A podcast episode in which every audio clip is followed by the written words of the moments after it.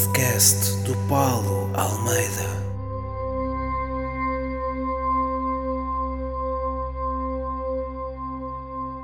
Olá pessoal e sejam bem-vindos a mais um podcast do Paulo Almeida comigo, Paulo Almeida.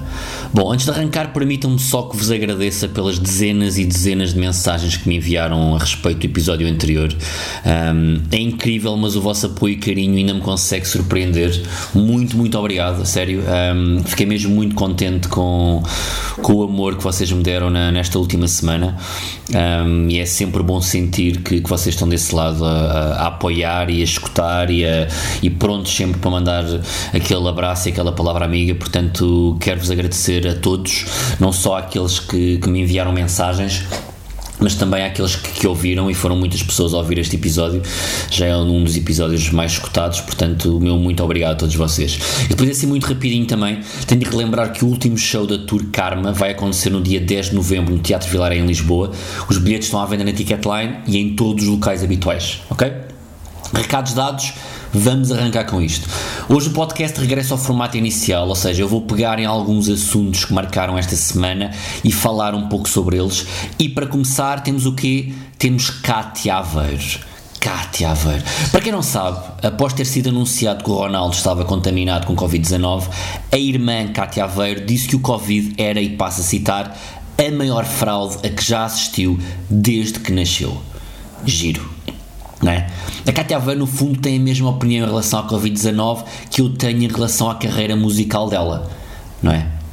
Pá, mas isto irrita-me muito, porque são estes burros que infelizmente têm milhões de seguidores que fazem com que as pessoas que os cheguem fiquem à vontadinha e depois comecem a relaxar nas medidas de prevenção contra o vírus. Ah, se a irmã do Ronaldo diz que o vírus não existe, ela lá deve saber, né? Ela é irmã do Ronaldo, eles têm dinheiro, devem ter acesso à informação e a médicos que lhes dizem estas coisas. Mas que estupidez, não é? Influenciar as pessoas desta maneira. Mas quem é a irmã do Ronaldo para pensar que tem autoridade para influenciar 1.2 milhões de seguidores que tem no Instagram? É que isto é o número de pessoas que ela tem no Instagram. Não, sério, quem é que ela é? Eu não, eu não sei mesmo, estou mesmo a fazer uma pergunta genuína. Quem é a irmã do Ronaldo? Pá, eu quando não sei alguma coisa, eu faço o mesmo que os manos Guedes. Não, eu não, eu não como duas caixas de legos de uma vez. Eu vou à Wikipédia saber. E o que é que a Wikipédia me diz acerca da Cátia Aveiro?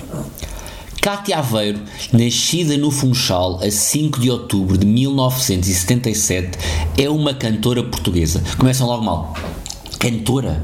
Se a Cátia Aveiro é uma cantora, a Teresa Guilherme é uma modelo da Victoria's Secret. Mas continuando. Cátia Aveiro lançou-se na carreira de cantora no ano de 2005 sob o nome artístico de Ronalda, em referência ao seu irmão, o futebolista Cristiano Ronaldo, lançando o disco Pronta para Te Amar, um álbum de pop romântico com canções lentas.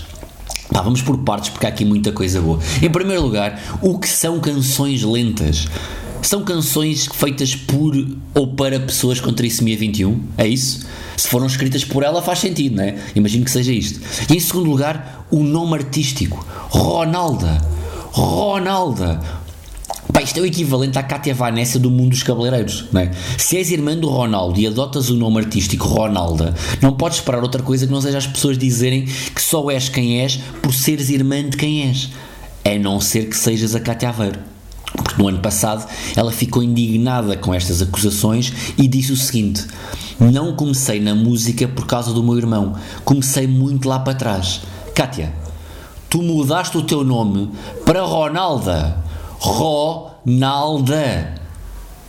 Foda-se, pá. Santa paciência. Mas a Wikipédia continua.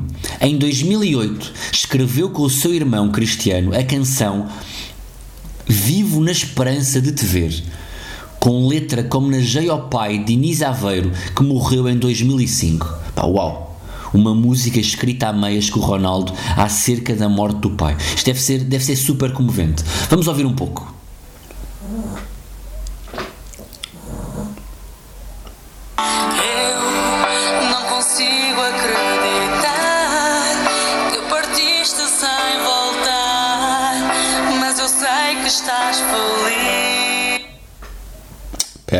Voltar a pôr outra vez para trás. Eu sei que tem que ser fortes, malta, ok?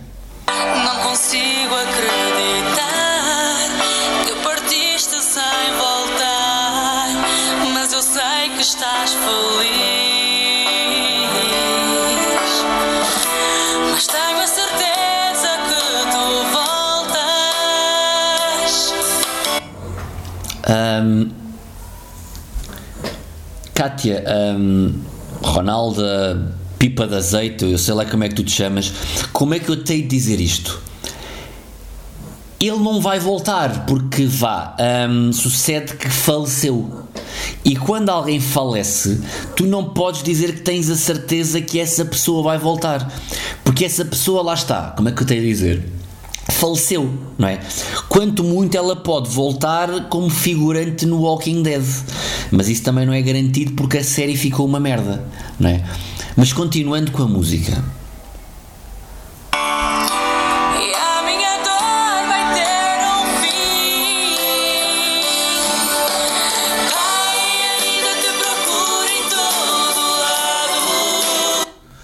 Ahm, se procuras por todo lado, e atenção, eu não sou o Horácio do CSI, mas já foste ao cemitério, Kátia. Ahm, se calhar devias começar por lá.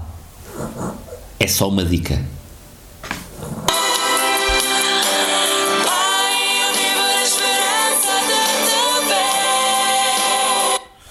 Ahm, mais uma vez, Kátia, ahm, queres que eu ligue à, à Linda Reis? Se estás com esperança de o ver, se calhar ela consegue orientar-te, não é? Atira tipo uns búzios, arranja uma daquelas torradeiras que metem caras nas torradas e vocês falam um bocado. Pá, não me custa nada, a sério. As pessoas têm que. é- é- é- eu estou cá por ti, percebes? As pessoas estão cá umas para as outras. Agora ajudo-te eu e podes ajudar-me tu depois num dia destes. Imagina que eu preciso de azeite para fazer um cozinhado qualquer e não tenho. Eu ligo-te e sei que me vais orientar. É só chegares aqui a casa, escorreres um bocado do que está na tua cabeça e pronto. E o cozinhado fica sempre ali saudável, não é? Mas chega desta música e voltemos à Wikipédia. Em 2009, Kátia parou de cantar. Porra, parou! Mas- quando é que ela começou a cantar? Porra, que maravilha! Ela retomou a carreira musical em 2012 e em julho de 2013 lançou o single Boom Sem Parar, que em 15 dias alcançou 750 mil visualizações no YouTube. Pá, então, eu não conheço a música, vamos escutar o refrão.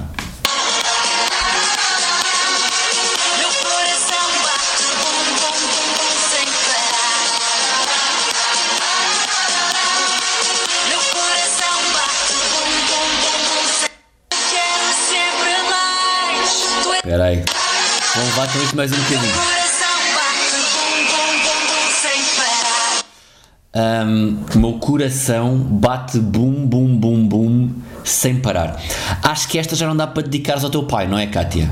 Ahm, se calhar esta já não pode ser uma música dedicada a ele. Mas mudemos de assunto. Esta semana também foi notícia o facto de um puto de 12 anos ter sido suspenso numa escola de Rio de Moro por ter partilhado uma sandes com os colegas. Não sei se viram esta notícia. Ahm, E eu fiquei obviamente chocado com isto, completamente em estado de choque, porque eu não fazia a mínima ideia que existiam escolas em Rio de. E um gajo às vezes fica surpreendido. Pá, como sempre, não sei se estão a ouvir, mas eh, estamos com um pano de fundo do meu cão a ressonar. Ele faz questão sempre de vir para o pé de mim quando eu estou a gravar um podcast para te- ter a certeza que vocês lá em casa conseguem ouvir porque ele quer ser uma estrela. E hoje, mais uma vez, ele veio aqui para debaixo da minha cadeira ressonar.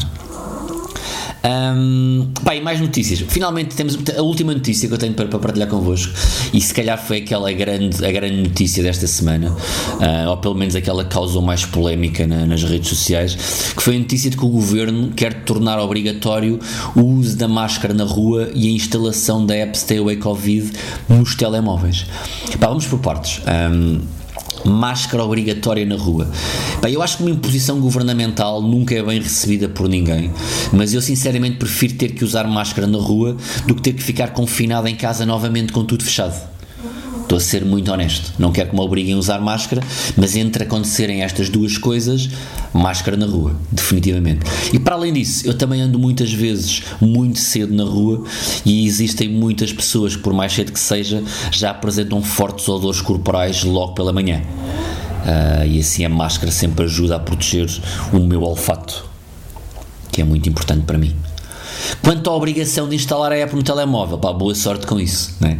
Esta medida nunca passará na Assembleia da República e acredito que foi tirada cá para fora mais para fazer alarido e alertar as pessoas para se protegerem do que outra coisa, muito sinceramente. Pá, e se passar, boa sorte a tentarem explicar aos meus pais que ainda têm um Nokia 3310 cada um, cuja app mais sofisticada que tem no telemóvel é o jogo Snake, o que é o Stay Away Covid. Patetice. Né? Bom, um, pá, e, e, o, o podcast agora vai ser isto, vai ser uma coisinha muito mais curta, ok? Um, porque são, são notícias do dia, ou neste caso as notícias da semana. Isto foi o mais importante que aconteceu nesta semana um, e basicamente é isto, malta. Uh, Relembrar-vos que a data de Lisboa do Teatro Vilaré, que é a última data do Tour Karma, vai acontecer no dia 10 de novembro. Os bilhetes estão à venda na Ticketline em todos os locais habituais. E basicamente é isto, malta. Muito obrigado por terem estado desse lado e voltamos a ver-nos para a semana.